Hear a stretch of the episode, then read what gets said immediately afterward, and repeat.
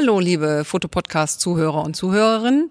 Heute sind wir im KUH Kunst und Haltung in Düsseldorf und haben uns hier verabredet mit dem Freddy Langer, den wir in Baden kennengelernt haben.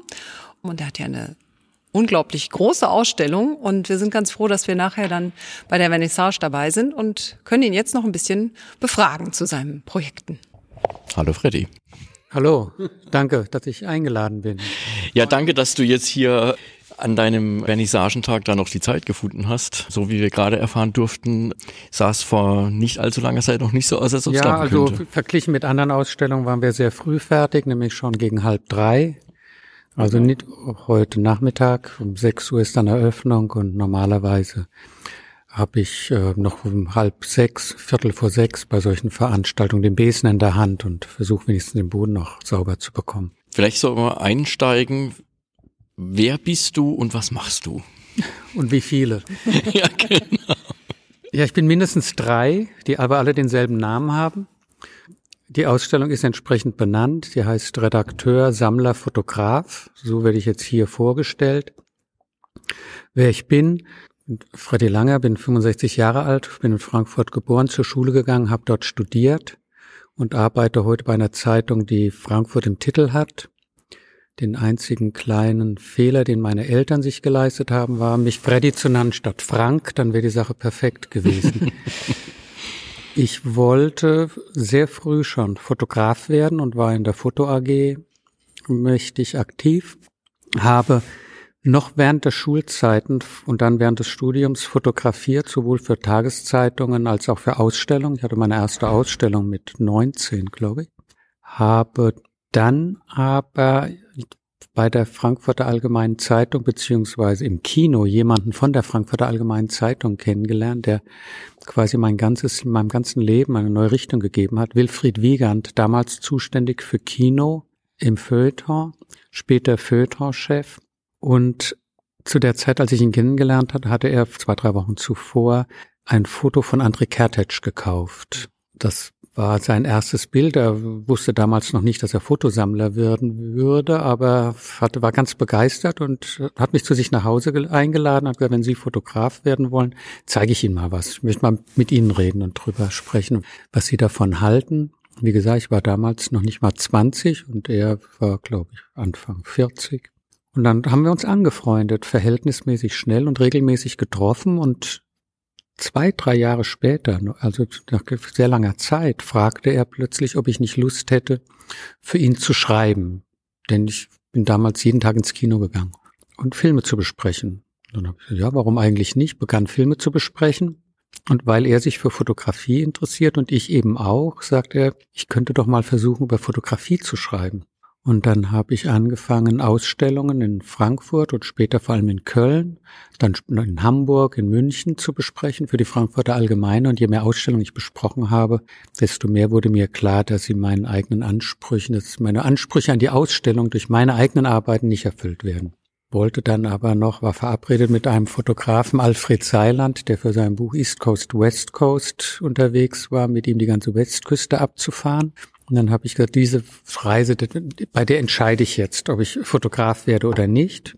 Mit einem tollen Fotografen unterwegs konnte ich mir noch ein bisschen was abschauen, ein bisschen was Eigenständiges machen. Und gleich am zweiten Tag wurde mir in New York die Fotoausrüstung in completo gestohlen. Oh nein.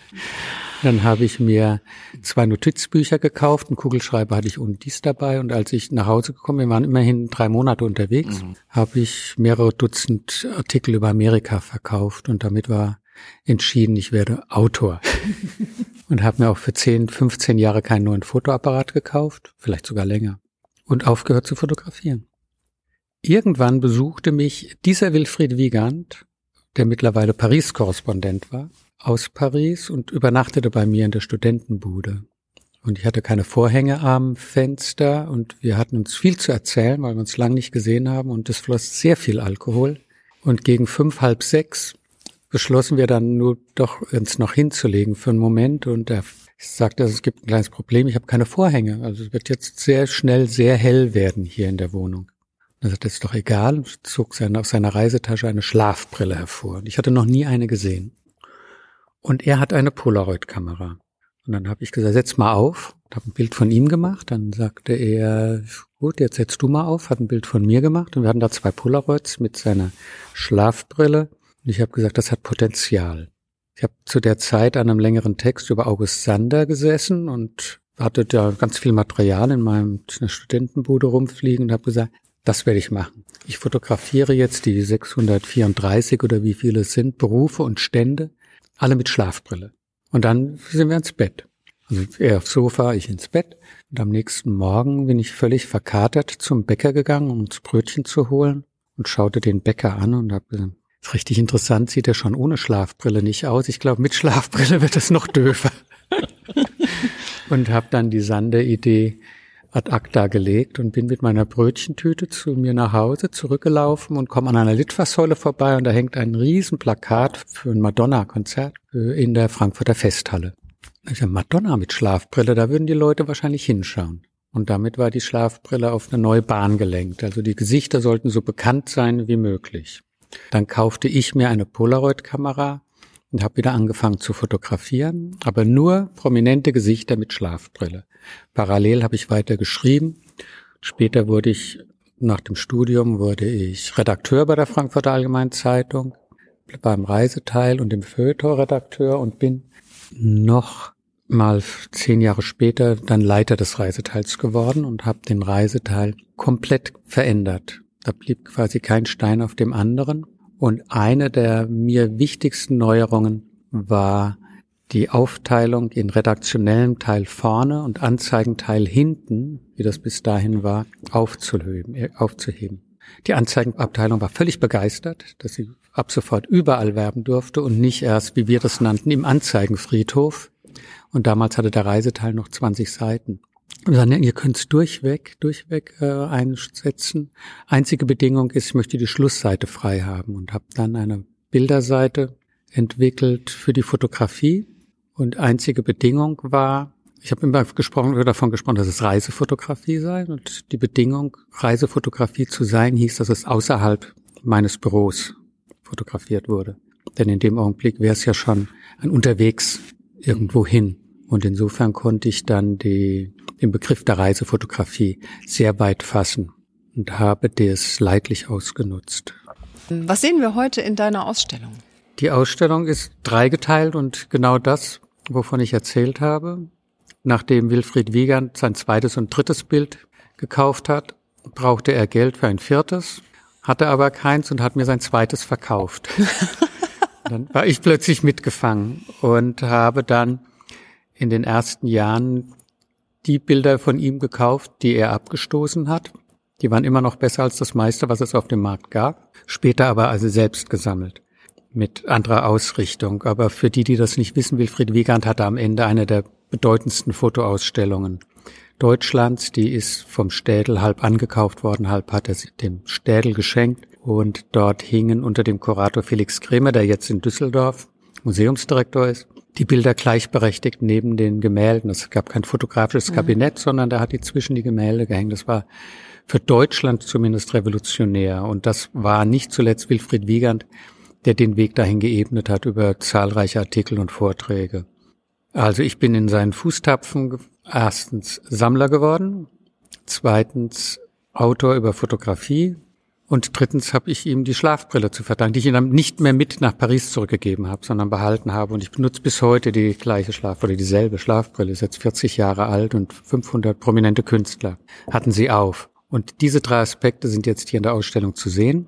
Erstens meine Redaktionsarbeit von den Bilderseiten, die ich damals entwickelt oder erfunden habe, sind mittlerweile mehr als 1000 erschienen und wir haben hier 150 aufgehängt, halt beispielhaft, mit Fotografennamen, die, wenn man sich ein bisschen mit dem Genre beschäftigt, jedem geläufig sind. Das geht von Roger Balen und Stephen Shaw, Robert Frank, die Nothelfers und ähm, Olaf Otto Becker und Boris Becker und you name them. Wir könnten an der Wand entlang ja. gehen. Jede zweite Seite ist prominent und die anderen sind Entdeckungen, die ich auf, zum Teil auf Instagram gemacht habe. Dann habe ich die angeschrieben, habe gesagt, das ist toll, was Sie da machen. Ich brauche zehn von Ihren Bildern und dann machen wir eine Seite und sechs, sieben werden da erscheinen. Und die Leute haben das oft nicht geglaubt und plötzlich habe ich ganz viel Freunde. und plötzlich kommt da jeden Tag eine Mail, ich hätte da auch eine Idee. Okay. Das ist der eine Schwerpunkt. 150 Schlussseiten des Reiseblatts.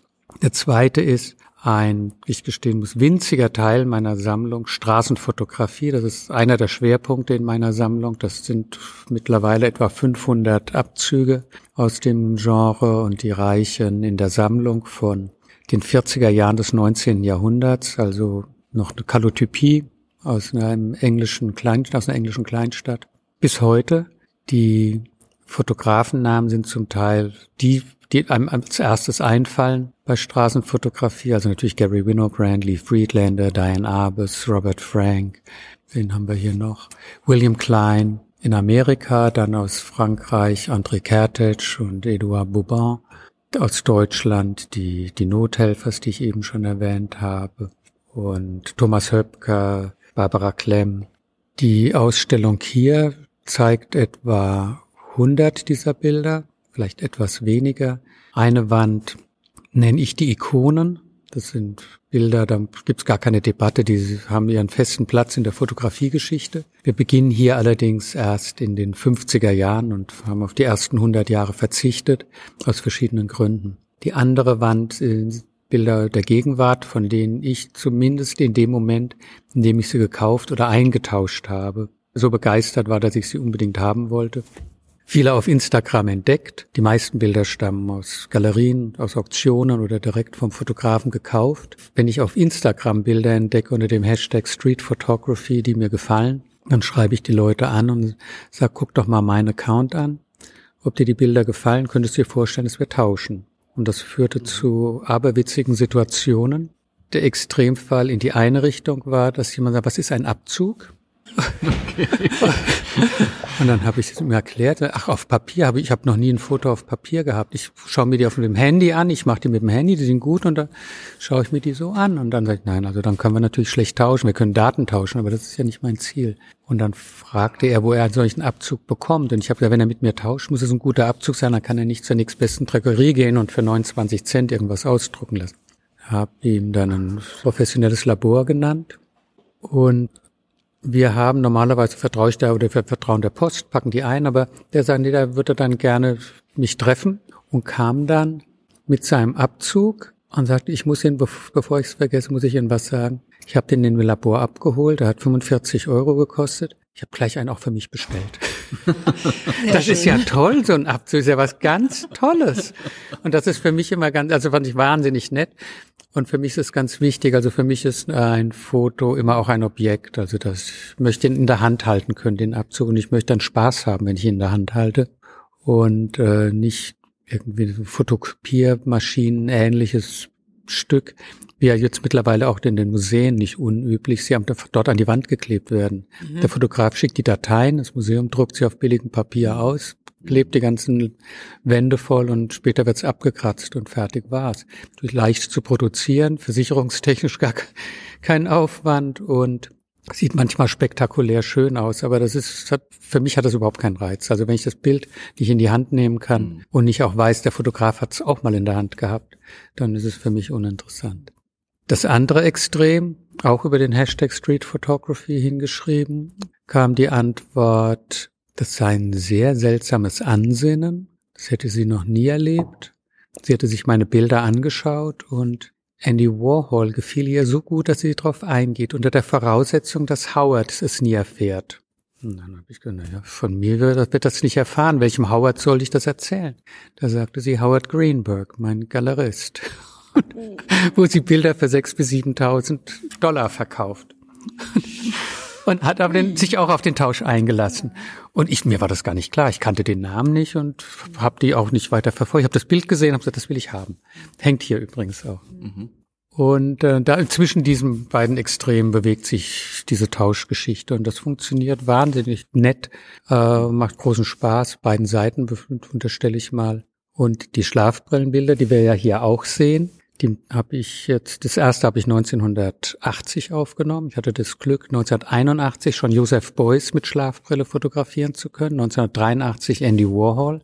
Und wenn ich dann, ich fotografiere nur Künstler, bildende Künstler, Schauspieler, Musiker, Schriftsteller.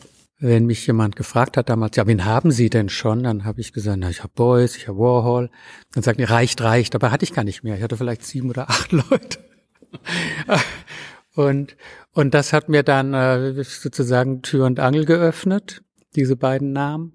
Und später hatte ich dann erste Veröffentlichungen und da gibt's auch eine winzige äh, Episode. Ich war auf eingeladen von Anton Korbein auf seinen Geburtstag und wer war auch da? Bono von U2. Da habe ich ihn gefragt, ob er sich vorstellen könnte, dort mitzumachen. Und blätterte so das FAZ-Magazin, da waren drei Doppelseiten drin und blätterte das durch und sagte, nee, das ist lustig, das ist lustig, aber nichts für ihn. Und blätterte weiter und sagte, das ist wirklich lustig, aber not for me. Und dann sagte er, jetzt blätterte noch mal weiter und sagte, this is so fun. Oh, Wim did it. Wim did it. If Wim did it, I do it too. Und dann kam er auf der letzten Doppelseite war dann Wim Wenders und für den hat er gerade Musik geschrieben für seinen letzten jüngsten Film damals. Mhm. Und so funktioniert es oft. Also wenn der, ach, wenn der eine mitgemacht hat, mache ich auch mit. Und dann auf die Weise habe ich Bono mit Schlafbrille bekommen. Und noch extremer ist die Geschichte. Ich hatte eine Ausstellung hier in Düsseldorf vor langer Zeit im NRW-Forum. Mhm. Die war gesponsert von Lufthansa, weil die eine ähnliche Schlafbrille hatten. die haben dann so getan, als sei es ihre. Und die Lufthansa hat im Bordmagazin drei oder vier Doppelseiten gemacht zu der Ausstellung. Und in Düsseldorf war die Pressekonferenz und Filmpremiere eines Films mit John Malkovich. Und das hatte ich mitbekommen. Da hatte ich bei der Agentur angerufen, ob es möglich wäre, im zum Rahmen dieser Pressekonferenz eine Minute alleine mit John Malkovich zu reden. Ich möchte ihn etwas fragen. Naja, was wollen Sie ihn denn fragen? Ich möchte ein Bild machen. Ja, dann akkreditieren Sie sich als Fotograf. Das ist ein bisschen anders. Ich möchte mit Schlafbrille fotografieren. Wir bitte? Wen haben Sie denn schon? Ja, Josef Boy, Andy Warhol, mittlerweile auch Bono. Dann sagten sie, also wir geben es weiter. Wir können natürlich nicht für ihn antworten, aber wir geben es weiter. Und wenn er sagt, es klingt gut, dann können Sie vor der Pressekonferenz sprechen. Wenn er sagt, nein, will ich nicht, dann eben nicht. Dann bin ich nach Düsseldorf gefahren, war dann eine halbe Stunde vor der Pressekonferenz da, im Hotel, vor seinem Zimmer, war so eine kleine Lobby, habe ich auf ihn gewartet und dann kam er aus seinem Zimmer und sagte, so you are doing some sort of weird portrait photography? They couldn't quite explain. Da habe ich gesagt, well, I couldn't, I wouldn't call it weird. I, I think it's interesting. So, what, what is it about? Und dann sage ich, ja, also ich bitte die Leute, berühmte Gesichter, eine Schlafbrille aufzusetzen. I just saw this. I saw this on the plane. I came with Lufthansa. I just landed and I have the magazine in my room. I planned on calling you. I wanted to be in this series. I would have called you anyway. Super. Und das war natürlich sensationell schön. Und solche Verbindungen, solche Geschichten gibt es immer häufiger. Und je öfter die, die Bilder gezeigt werden, desto mehr Leute kennen sie auch schon. Als ich Uli Wickert auf der Buchmesse mal entge äh, mir entgegenkam, also ich habe die Schlafbrille immer dabei. Man weiß ja nie, wie man trifft. Und habe äh, Uli Wickert angehalten, Herr Wickert, Herr Wickert, haben Sie eine Sekunde? Ja, worum geht's? Ich würde Sie gern fotografieren. Oh, noch ein Bild. Ja, noch schlimmer würde Sie gerne bitten, eine Schlafbrille. Das wird aber Zeit, dass Sie fragen. Darauf warte ich ja schon länger. also das, das ist jetzt fast schon zum Selbstläufer geworden. Und äh, ich warte dauernd auf die Frage, dass Sie mich unterbrechen, wozu das Ganze? Das, drei Fragen werden immer gestellt. Die erste Frage, hat jemand Nein gesagt? Zweite, wie kam sie auf die Idee? Und die dritte, was soll das Ganze? Steht hier irgendwie. Wie ich, wie, wie ich auf die Idee kam, habe ich ja schon erzählt. Ja. Hat jemand Nein gesagt? Erstaunlich wenige. Wenn ich Leute anschreibe und sage, ich würde sie gern für die Serie gewinnen, kommt keine Antwort. Wenn ich sie anrufe, was ich zwei, dreimal gemacht habe, legen die auf und sagen, ist das so ein Spaß? Sind sie so ein mhm. Spaßsender? Vom, äh, ja. Nein, ist es mir ernst? Ja, umso schlimmer, legen auf. und wenn ich die Leute aber so wie es ja meist ist, auf der Buchmesse treffe, nach einer Ausstellungseröffnung treffe, nach einem Konzert, nach einer Filmpremiere. Bei der Verleihung der Goldenen Kamera, da war ich akkreditiert. Von der FAZ habe ich 45 Prominente fotografiert an einem Abend. Das ging so zack, zack, zack. Dann funktioniert es, weil alle guter Laune sind und alle machen mit und sagen, mhm. ja klar. Und, und manche sagen dann, ähm, wir müssten, äh, gehen wir mal ein bisschen so in den Ecke, suchen Sie mal eine Nische, mhm. wo wir ungestört sind. Und Claudia Cardinale, da war ich mal bei einem gesetzten Essen, bei dem auch Claudia Cardinale war, aber war nicht so intim, wie es jetzt klingt. Es waren etwa 600 Leute geladen zu dem Essen. Und es hat der Caterer nicht hinbekommen. Also da funktionierte nichts mehr. Zwischen den Gängen vergingen Stunden und, und die einen waren schon fertig und die anderen hatten noch nicht ihre Suppe und das war ganz fürchterlich. Und Claudia Cardinale, die saß irgendwie fünf Tische weiter und guckte genervt. Da habe ich gesagt, gehe ich jetzt hin und frag sie. Und dann habe ich mit ihr geredet und war sie sehr charmant und hat so geplaudert und hat gesagt, ja, das machen wir, das machen wir sofort. Und in dem Augenblick kam das Essen. Sagte, wenn Sie sehen, dass dieser Teller leer ist, dann kommen Sie und dann machen wir es. Und dann habe ich auch so eine Nische gesucht, wo wir das ungestört machen können, was gar nicht so einfach war in einem Raum für 600 Leute und mit 100 Kellnern. Also es war ein einziges Gewusel. Da habe ich aber was gefunden und bin dann, als ihr Teller leer war, hin. Ob Sie sich erinnern können? Ja klar, sie hat schon auf mich gewartet. Jetzt ein bisschen noch im Mund. Ähm, wir, wir, ich würde es gern da hinten machen, da können wir so ungestört. Nein. We'll do it right here. We'll do it right here. Und dann das, da war eine Säule hinter ihrem Stuhl und dann schob sie den Stuhl nach hinten, stellte sich auf den Stuhl, sagte ihrem Nachbarn, er soll mal aufstehen. Dann stellte der sich, dann äh, sagte sie, ich soll mich auf den Stuhl stellen, damit wir auf Augenhöhe sind. Und dann machte ich das Bild vor dieser Säule und vorher wirbelte sie die Schlafbrille durch die Luft und rief, Everybody look, please, everybody looky, looky. What this, this, this person is doing, crazy photograph, crazy photograph. Und dann kamen 100 Fotografen von überall her. Das war ein Blitzlichtgewitter und ich wünschte, irgendeiner hätte fotografiert, wie diese 100 Fotografen mich fotografieren, wie ich sie mit Schlafbrille fotografiere. Und es kann gar nicht sein, dass es dieses Bild nicht gibt, aber ich habe es nie gesehen. Also das hätte ich okay. zu gerne gehabt. Wollte ich gerade sagen, es muss ja irgendwo sein. Ja, ja, ja. irgendwo wird sein. Hallo, hallo. genau. Es geht hier raus in die Welt. Wer dieses Bild hat, schickt das bitte. Das war das Jubiläum, ich glaube 20 Jahre Kabel-TV oder Kabel 1, Kabel 1. Und die hatten alle eingeladen und dann spielen mir das Lied vom Tod, war deren Ah, okay. Damals meistgeschauter Film, deswegen haben sie Claudia Cardinale eingeladen. Dann war die Besatzung von Raumschiff Enterprise war da und, und noch eine ganze Reihe von, von bekannten Schauspielern. Mickey Rooney, den habe ich auch noch fotografiert. Und äh, Captain Kirk hat leider abgelehnt. Das ist einer von denen, die Nein gesagt haben. Mhm. Dann habe ich auch aufgehört, die Serie zu schauen daraufhin. Was hat er davon? William Shatner. William Shatner. Wer sie auch Nein gesagt hat, war Christo. Christo hat gesagt, er mhm. ließe sich nicht verpacken, was ich Witzig. ein bisschen banal fand ja. und äh, auch nicht stimmte, denn Annie Leibowitz hat ihn komplett in Fol mit Folien mhm. zugepackt und ja. zugeschnürt. Und den habe ich drei oder viermal gefragt. Das Erstaunliche ist, wenn man das will, wie oft man diese Leute treffen kann, wenn man es drauf anlegt. Das ist gar nicht so kompliziert. Das waren alles öffentliche Veranstaltungen. Es war nie so, dass ich, obwohl ich mit Wolfgang Volz befreundet bin, der sein Leib- und Hausfotograf war oder ist, Wolf hat immer gesagt, das musst du machen. Ich hänge mich da nicht rein. Das musst du machen, aber du wirst schon an ihn rankommen. Und es gab immer Gelegenheiten, immer. Und ich habe immer wieder neu gefragt und er hat mir wieder abgelehnt. Und ich habe gehofft, dass er eines Tages fragt, wie, lang, wie oft ich noch fragen will. Mhm. Dann hätte ich gesagt, so oft, wie Sie gefragt haben, ob Sie den Berliner Reichstag verhüllen dürfen. aber dazu kam es dann nicht mehr. Da ist er dann leider vorher gestorben. Wozu das Ganze? Da gibt's mehrere Antworten. Da ich seit 40 Jahren mache, habe ich natürlich immer mal wieder eine neue Idee entwickelt. Die ursprüngliche Idee war, eine Person zu fotografieren, die so berühmt ist, dass man sie erkennt, obwohl die Augen verdeckt sind um zu beweisen, wie unsinnig es ist zu glauben, die Augen seien wichtig. Die Augen sind völlig unwichtig. Und wenn in der Lokalpresse irgendjemand mit einem Balken über dem Gesicht geschützt werden soll, damit er, weil er unschuldig ins Bild geraten ist, nicht erkannt wird, dann erkennt man den plus deshalb nicht, weil man ihn sowieso nicht erkennt. Seine Freunde werden alle mm. wissen, das ist mm. der und der. Mir ging es umgekehrt jetzt während Corona so, dass ich selbst beste Freunde nicht erkannt habe, wenn sie eine Mund-Nasen-Maske auf hatten. Also die Augen spielen überhaupt keine Rolle. Das Interessante aber ist, dass wenn die Augen abgedeckt sind, keiner mehr dumm schaut. Es gibt niemanden und ich habe mit Polaroid nur, ich habe zwei Schlafbrillen und ich habe nur jeweils ein Bild gemacht mit jeder Schlafbrille. Manchmal hat es lang gedauert, manchmal hat es drei, vier Minuten gedauert, bis ich gesagt habe, so, jetzt drücke ich ab. Aber es gibt nicht einen einzigen, wo man sagen würde, ups, der guckt aber irgendwie komisch. Und das ist ja auch die Formulierung, die man dann benutzt. Wie gucke ich denn da? Mhm. Aber die mhm. gucken ja nicht und deswegen machen alle einen guten Eindruck. Man kann jemanden mit Schlafbrille nicht als Depp fotografieren. Mhm. Das fand ich interessant. Das war das Erste. Später wurde es dann komplizierter dass natürlich, und da brachte mich eigentlich Robert Mapplethorpe drauf. Den habe ich in New York angerufen. Der stand im Telefonbuch. Alle, alle berühmten Leute stehen im Telefonbuch. Alle Künstler, alle berühmten Künstler, weil die ein Atelier haben. Die leben ja zum Teil davon, dass sie Aufträge bekommen. Mhm. So wie man sie heute im Internet findet. Und auf ihrer Homepage steht immer Kontakt. Also da steht nicht, ähm, leave me alone oder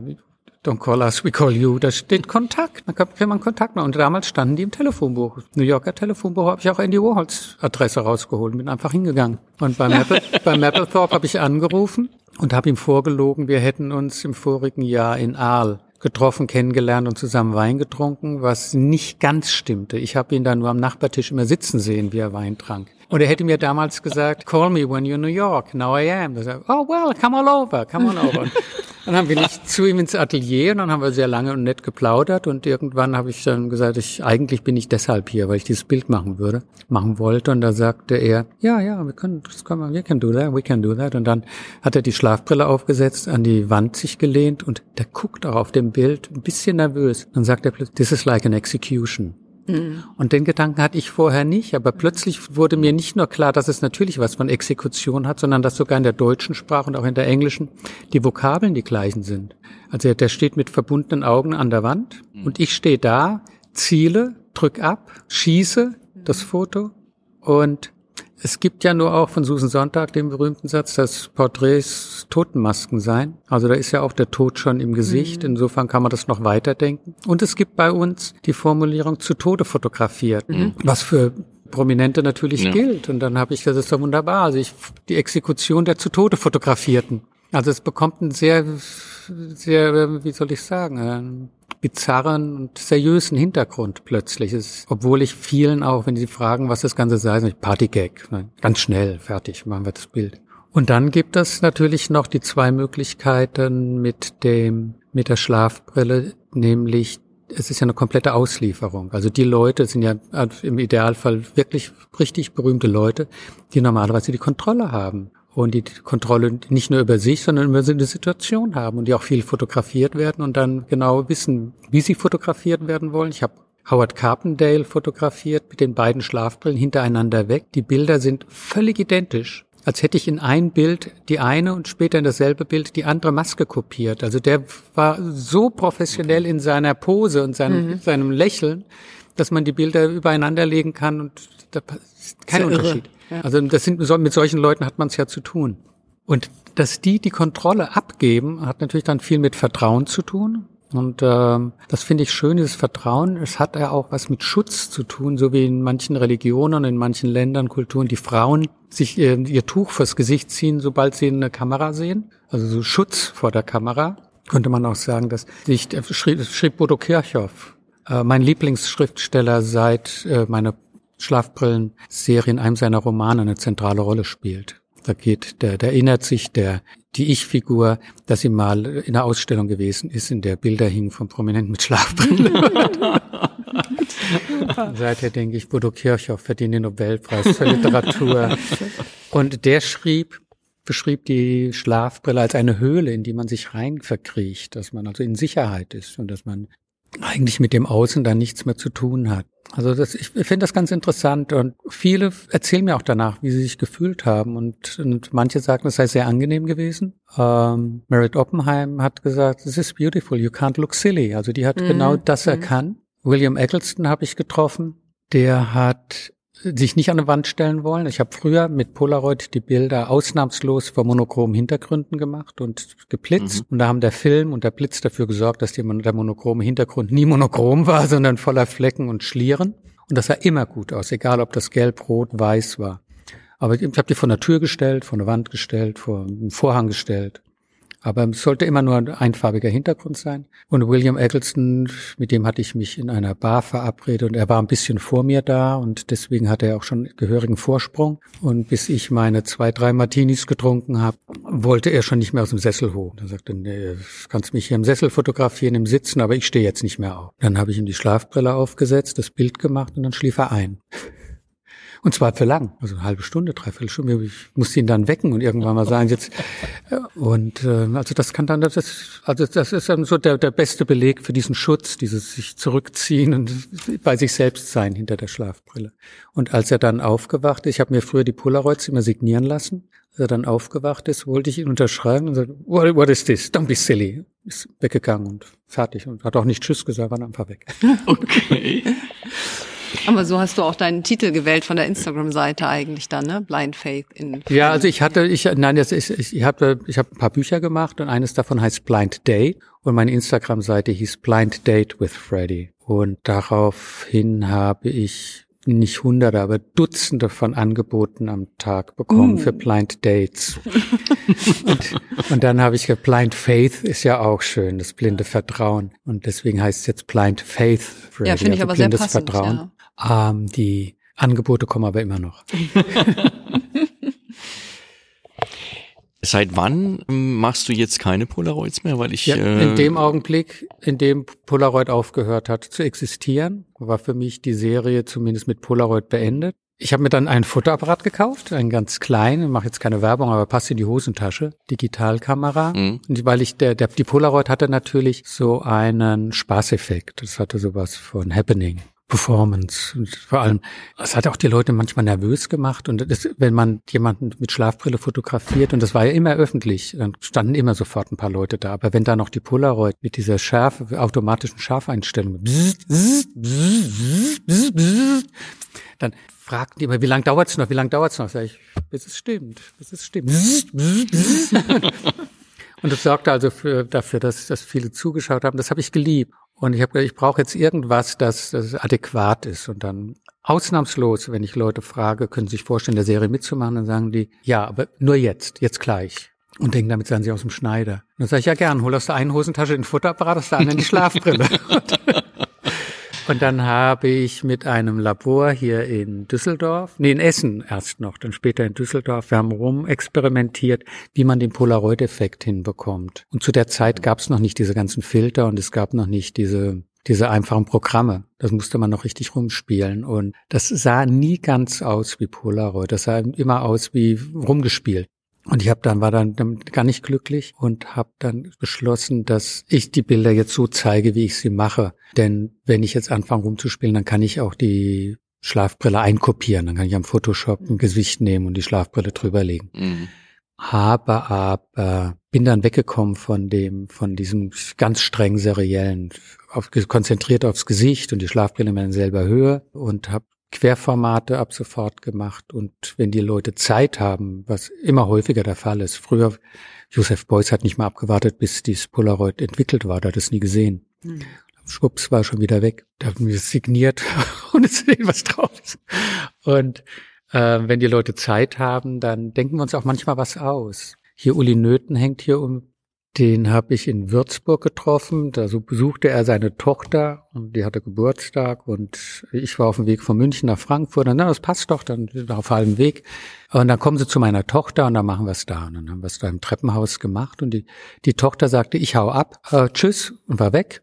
Und wir standen so da und er sagte, na komm, gehen wir noch unten, ist eine Espresso-Bar, gehen wir noch einen Kaffee trinken. Dann sind wir da runter, den Kaffee trinken gegangen. Da sagte, ich habe eine Idee, ich habe eine Idee. Und setzte sich mit seinem Kaffee an einen Tisch und ich musste dann rausgehen und durchs Fenster fotografieren, weil der Abstand sonst nicht gepasst hätte. Und dann nahm er den Zuckerspender und schüttete den, Kaff den Zucker neben die Kaffeetasse mit der Schlafbrille auf. Es hat einen wahnsinnigen Ärger gegeben im Café, weil was wir nicht ahnten, war, dass es nicht portionsweise rauskam, sondern es lief einfach. Ach, okay. Und das dauerte keine 20 Sekunden, da war der Kaffee, äh, der Zuckerspender leer. Hm. Und der Tisch sah aus, ne? das war klar. Ich habe dann dem, dem Kaffeebesitzer einen Abzug geschickt als Wiedergutmachung und einen Katalog mit Uli Nöten und seinem Kaffee, seiner Espresso-Bar auf der Titelseite. Na also. Da kam kein Danke, kein nee, Gutschein für den Ach, nächsten komm. Espresso, nichts. Da habe ich gedacht, also so schlimm war es mit dem Zucker nur nee. auch wieder nicht. Ja, ich kann ja insofern mitreden, als ich ja auch schon mal äh, das Vergnügen hatte, vor deiner Kamera mit Schlafbrille zu sein. Nicht, weil ich berühmter Künstler wäre, aber du hast ja alle Künstlerinnen und Künstler in Baden, also die anwesenden Fotografinnen und mhm. Fotografen, die in Baden beim Festival Lagasse Baden ausgestellt haben, fotografiert. Da war ich dieses Jahr auch dabei. Deswegen kann ich aus betroffenen ja, Sicht bitte, ja. das Ganze mal äh, schildern. Und es ist tatsächlich so, dass man ja so, so eine gewisse zunächst so eine gewisse Unsicherheit hat, weil man steht halt da, man sieht nichts, man weiß gar nicht, was passiert jetzt eigentlich da drumherum. Aber es ist tatsächlich so, dass man denkt, naja gut, ich kann eigentlich nicht blöd gucken. Ne? Mhm. Also, es, also es befreit da in, in, in gewisser Weise, weil dieses blöd gucken kommt ja meistens genau daher, dass die Augen was anderes ausdrücken als der ganze Rest, ne? dass das irgendwie nicht ja. mehr konkurrent ist. Und wenn die in dem Moment, wo die ausgeblendet sind, passiert gar nichts mehr. Ne? Ja, es war eine witzige Erfahrung und äh, deswegen meine Frage, das war ja eben nicht mehr mit äh, Polaroid, wobei es geht, gibt ja inzwischen wieder. Ne? Nee. Ähm, und es war eben in, äh, im Querformat natürlich dort dann mit mit einem Bildern im Hintergrund. Also das fällt so aus diesem, in dem Fall jetzt aus dem Rahmen, aber das machst du jetzt generell öfter mal. Dass es, es war jetzt keine spezielle Badenaktion, sondern es hat sich dahin entwickelt, dass es nicht mehr so diese. Also die, den, den neutralen Hintergrund, ja. den den gibt es auch noch, aber es ist immer ein Querformat. Mhm, okay. Und wenn der neutrale, wenn das, wenn ich das in einem Haus mache, in einer Galerie oder so, dann sage ich mhm. natürlich, äh, la, lassen Sie uns da vor die Tür gehen, dann ist, ist am besten. Also ich will keine Unruhe im Hintergrund. Ja. Es soll irgend, der Hintergrund soll einen Sinn ergeben und möglichst zu der Person oder zu einer Situation, aus der heraus mhm. das Bild entstanden ist. Aber es gibt da nicht viel Spielerei. Und gibt ein Bild, da gibt es, da ist der Hintergrund der Vordergrund sozusagen. Ich habe den Regisseur Klaus Lemke im Frankfurter Filmmuseum getroffen. Ich wusste, dass der kommt, der hält einen Vortrag und ich hat, kannte jemanden, der seine Telefonnummer hat. Dann habe ich ihn angerufen, ihm erklärt, was ich mache, ob er sich vorstellen könnte, mitzukommen, äh, mitzumachen. Und dann er gesagt, dann soll ich doch vor der Veranstaltung kommen, eine Stunde vor, da trinken wir Kaffee, reden und dann können wir es ja irgendwie machen. Dann war ich aber schon eine Stunde 15 vorher dort, weil ich dachte, gehst dann nochmal auf Toilette, wer weiß, wie, wie lange er quatscht und dann trinkst du Kaffee und ist er dann blöd und gehe auf Toilette und wer steht da auf der Toilette? Klaus Lemke. und ich daneben ihm. Und ich wusste ja, wie er aussieht, aber er nicht wie ich. Und dann habe ich, jetzt kann ich, sage ich nix. Und dann bin ich erst in 15 Minuten verabredet und dann ist er raus und dann bin ich einen anderen Weg lang im Museum und dann irgendwann bin ich auf ihn zu zur verabredeten Zeit und sage, Herr Lemke, bin Freddy Lange. Wir standen doch eben noch nebeneinander da unten im Keller, oder? ja, aber ich, da schien mir jetzt nicht der richtige Moment, mich vorzustellen oder äh, Ihnen guten Tag zu sagen und Hände zu schütteln. Und er sagt, wo wollen Sie es denn machen? Und dann sage ich, da unten in der Herrentoilette. und dann hätten wir es ja gleich machen können. Sag, ja, aber ich glaube, das wäre nicht so gut angekommen. Aber jetzt, äh, ich habe mir das da unten noch mal angeschaut, als sie weg waren. Ich glaube, das wäre lustig. Und die Herrentoilette ist auf drei Seiten verspiegelt. Ich glaube sogar auf vier, oben noch an der Decke. Und da habe ich ihn vors Waschbecken gestellt, habe die Kamera aufs Stativ gestellt, mich selbst hingehockt okay. und er ist jetzt und die Kamera so, dass sie auf in keinem der Spiegel zu sehen ist, mhm. aber er ist auf dem Bild hundertmal zu sehen und er guckt sich selbst in groß, guckt er sich an. Also man sieht ihn von hinten vorne, von vorne im Spiegel und dann rundrum in den ganzen Spiegeln immer wieder, ein bisschen die Unendlichkeit. Und äh, sowas ist natürlich, das, das, das Filmmuseum hatte damals dann eine Ausstellung gemacht. Das haben die auf dem Titel gemacht und es hängt heute als quasi als Dauer Dauer, ich nenne das meine Dauerausstellung im Filmmuseum auf dem Weg zur Herren, vor der Herrentoilette. Neben der Tür der Herrentoilette hängt das Bild. Also ich kann sagen, ich bin im, im Museum ja. vertreten. Ja. Fest installiert, verschraubt mit der Wand. Ja, ich gucke jetzt hier gerade in meine Fragen, die ich mir so notiert hatte. Ich muss sagen, ich habe selten Interview geführt, äh, bei dem Sie bei so dem ich quasi nicht zu Wort gekommen sind. Nein, damit ich, wo alle fast alle ja. Fragen ähm, von alleine beantwortet wurden. Sehr schön, sehr schön. Heißt das jetzt, dass wir beide gleich doof sind oder gleich klug? das, das müssen wir noch rausfinden. Dass die gleichen Sachen interessant finden. Ja. Ich habe eine Frage gehabt. Da ging es fast um diese, um diese Geschichte, wer hat Nein gesagt, aber noch ein bisschen anders, sondern welches Bild ist dasjenige, was dich am meisten ärgert, dass es nicht stattgefunden hat? Christo. Christo, Christo würde ich schon sagen. Okay. Ja. Ähm, es sind wenige bekannte Leute, die Nein gesagt haben. Vicky Leandros hat Nein gesagt, zum Beispiel. Fand ich jetzt nicht schlimm. Und viele von denen, die Nein gesagt haben, wollten es begründen. Ich kann Ihnen auch genau sagen, warum ich nicht mitmache. Aber das will ich gar nicht wissen. Am Ende würde ich dann an meiner eigenen Arbeit zweifeln. und nie wieder jemanden fragen. Das nein, nein, ich will ja was von Ihnen und wenn Sie Nein sagen, dann, dann ist es gut. Ich wollte, ein Freund von mir hat eine Galerie in Frankfurt, oder ein Bekannter, der hat eine Chinesin ausgestellt mit ihren Fotografien und mich angerufen und hat gesagt, die bringt Ai Weiwei mit. Der ist mit ihr mhm. befreundet und der mag ihre Bilder und der wird heute Abend zur Eröffnung da sein. Aber nur im Publikum, sondern wird dann so mit rumlaufen. Dann frag ihn doch mal, wie das mit der Schlafbrille ist.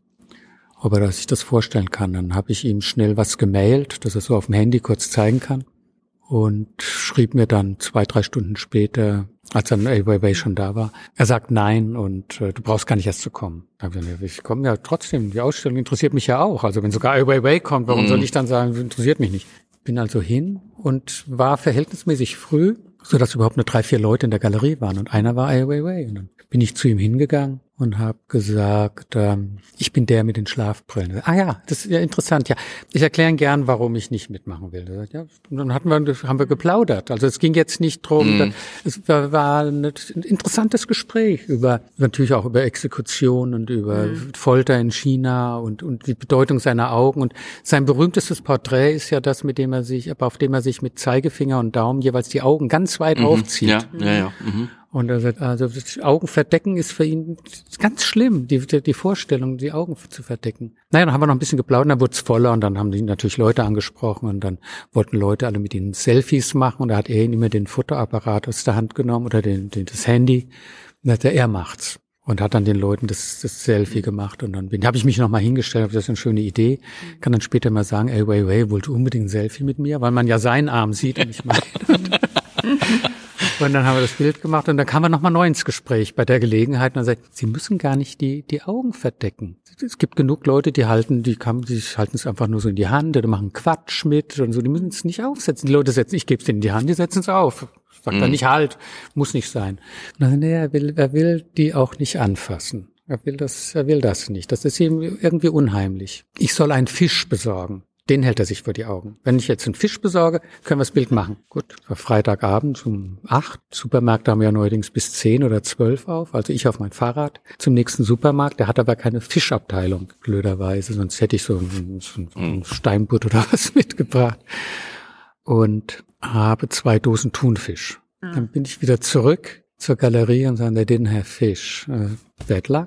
But they had this und habe aus der Jackentasche die beiden Dosen geholt. Kreisrund, klein, so dass sie gut zwischen zwei Finger passen, also zwischen Zeigefinger und Daumen. Dann hat er so gelacht, also you really want this photograph, right? Dann hat er sich vor jedes Auge eine Dose gehalten und das ist ein so witziges und lustiges Bild geworden. Und es gibt, das hängt hier auch in der Ausstellung. Es gibt noch einen zweiten Fall, Stefan Moses, mit dem ich ein bisschen befreundet war. Wir haben uns, jeder, der mit Stefan, jeder, der Stefan Moses kannte, war mit ihm Brieffreund. Also ich kenne niemanden, der ihn kannte und nicht 100 Briefe von ihm hat. Ich habe bergeweise Briefe. Ich ein großer Briefeschreiber, der Postkartenschreiber. Und irgendwann habe ich ihm mal äh, geschrieben, habe Herr Moses, jetzt haben wir mindestens jeder fünf Dutzend Karten geschrieben. Jetzt wird's doch mal Zeit, dass wir uns sehen. Ja, dann komm nach München. Hat aber so komische Anreden, so Professor, Doktore, Doktore. Beehren Sie mich mit Ihrem Besuch. Und dann bin ich nach München gefahren und seine Frau hatte Kuchen gebacken, Sandkuchen. Und wir saßen da und aßen an seinem Tisch, aßen Kuchen, tranken Kaffee und ich sagte, Herr Musi, ich kenne ja meine Schlafbrillen. Können Sie sich vorstellen, da mitzumachen?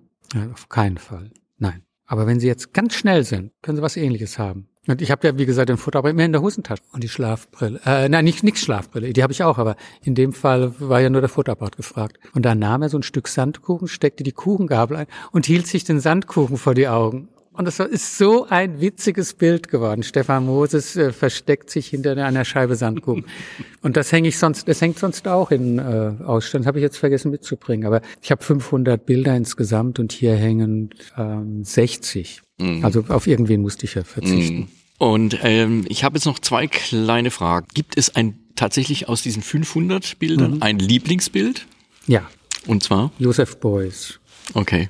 Wobei ich sagen muss, ich bin ein bisschen enttäuscht gewesen, als ich das äh, jüngst in der Ausstellung hatte. Standen junge, zwei junge Mädchen davor und sagten, fällt mir der Name nicht ein, das ist doch der Haderer, Haberler, wie heißt der? Dieser Haderer. Leichenzerschneider. Ja. Ähm, Gott, wie heißt er? Körperwelten. Ja, genau. Ha von der, Hagen. Von Hagen, das ist doch Hagens. Oder von Hagens. Von Hagens. Ja, das ist doch der von Hagens, oder? Weil der auch einen solchen Hut auf hat und so eine Weste anhat. Und da habe ich gedacht, so ist das mit den jungen Leuten. Die denken jetzt bei Hut an von Hagens. Ich, ja. kenn, ich kann mir nicht mehr die Namen merken und die kennen nicht Josef Beuys. Ja. Und zweite Frage noch, das aktuellste Bild. Ich hatte, war jetzt, habe mich beteiligt an einer Gruppenausstellung in Frankfurt, wurde ich eingeladen und von der geplant war, dass sie sich überschneidet mit der Ausstellung Kia. Und dann habe ich gesagt, ich kann schlechterdings meine ganzen Lieblingsbilder in Frankfurt aufhängen für die Ausstellung und, und hier fehlen sie dann. Und kam auf die Idee, nur Frankfurter zu nehmen. Und deswegen habe ich vor drei Wochen mich nochmal durch Frankfurt durchfotografiert Ah, okay. und habe nur Frankfurter aufgehängt, beziehungsweise Personen mit Frankfurt-Bezug, nämlich rück, zurück bis in die 80er Jahre alle Frankfurter Tatortkommissare, die ich auch alle mit Schlafbrille habe. Ah, okay. Und lauter Frankfurter Schriftsteller, Mosebach, Bodo Kirchhoff, Andreas Meyer, Juja Bonk, Jan Segers. Und da habe ich Tobias Rehberger und Nele für das Tobias Rehberger hat in der Bi- Biennale in Venedig den Preis gewonnen vor sechs, sieben Jahren. Also nicht ganz unbedeutend.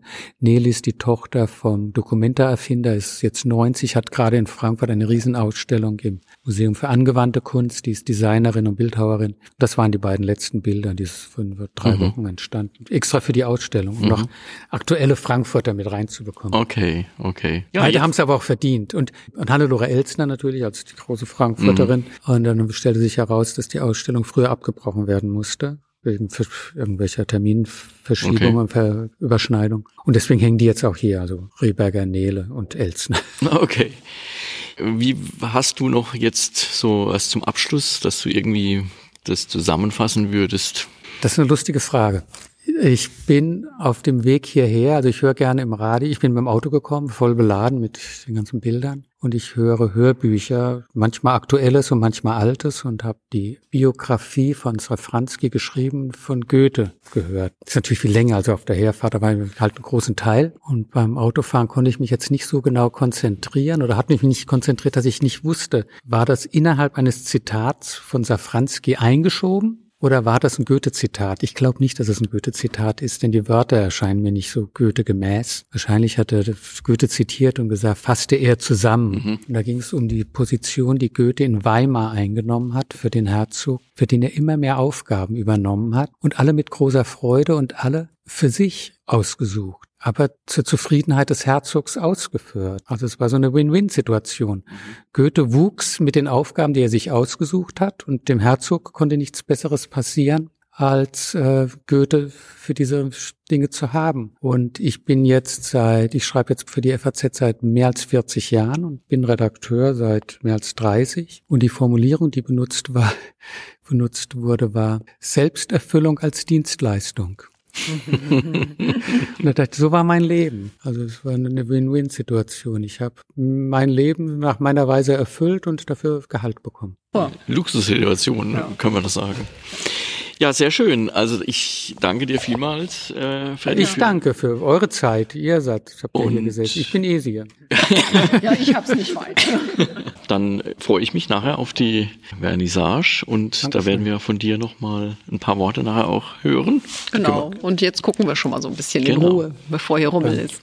Viel Spaß beim Schauen Alles und klar. den Zuhörern danke fürs Zuhören. Ja, und die Ausstellung läuft ja noch bis Januar, ne? 15. Januar. Genau. Also wer noch Zeit hat, kann Ja. hier noch vorbeikommen. Am 18. Dezember wird es eine Veranstaltung geben, das ist der vierte Advent um 12. Wir wollen das so eine, eine weihnachtliche Matinee machen. Und da ich ja gar nicht Fotograf bin und ich habe ja dann nie wieder weiter fotografiert, sondern mit, ich fotografiere nur diese eine Sache, sondern ich sehe mich eigentlich als Autor und habe eine Reihe von Büchern gemacht und ich werde eine Weihnachtsgeschichte vorlesen und, die, und erzählen, wie es zu dieser Weihnachtsgeschichte kam und werde eine Sommergeschichte äh, vorlesen und erklären, warum diese Weihnachtsgeschichte Startpunkt für diese Sommergeschichte war, warum wie die eine aus der anderen hervorgegangen ist. Und ich glaube, das wird ein ganz lustiger Termin. Also ich 18. glaube, Dezember, wer, dich 12. jetzt, wer dir jetzt zugehört hat, der weiß, du bist ein großartiger Erzähler. Also es kann nur gut werden. Von daher, äh, ja, äh, große äh, Aufforderung. Wer Empfehlung, irgend- genau. irgendwie hierher kommen kann am 18., der sollte 12 Uhr, hast du gesagt? 12 Uhr mittags. Okay, gut. Gut. Ich kann leider nicht, da hat meine Tochter Geburtstag. Ja. Mitbringen, ja. gut, also, vielen Dank. Vielen Dank. Ja, ich danke. Ciao, ciao.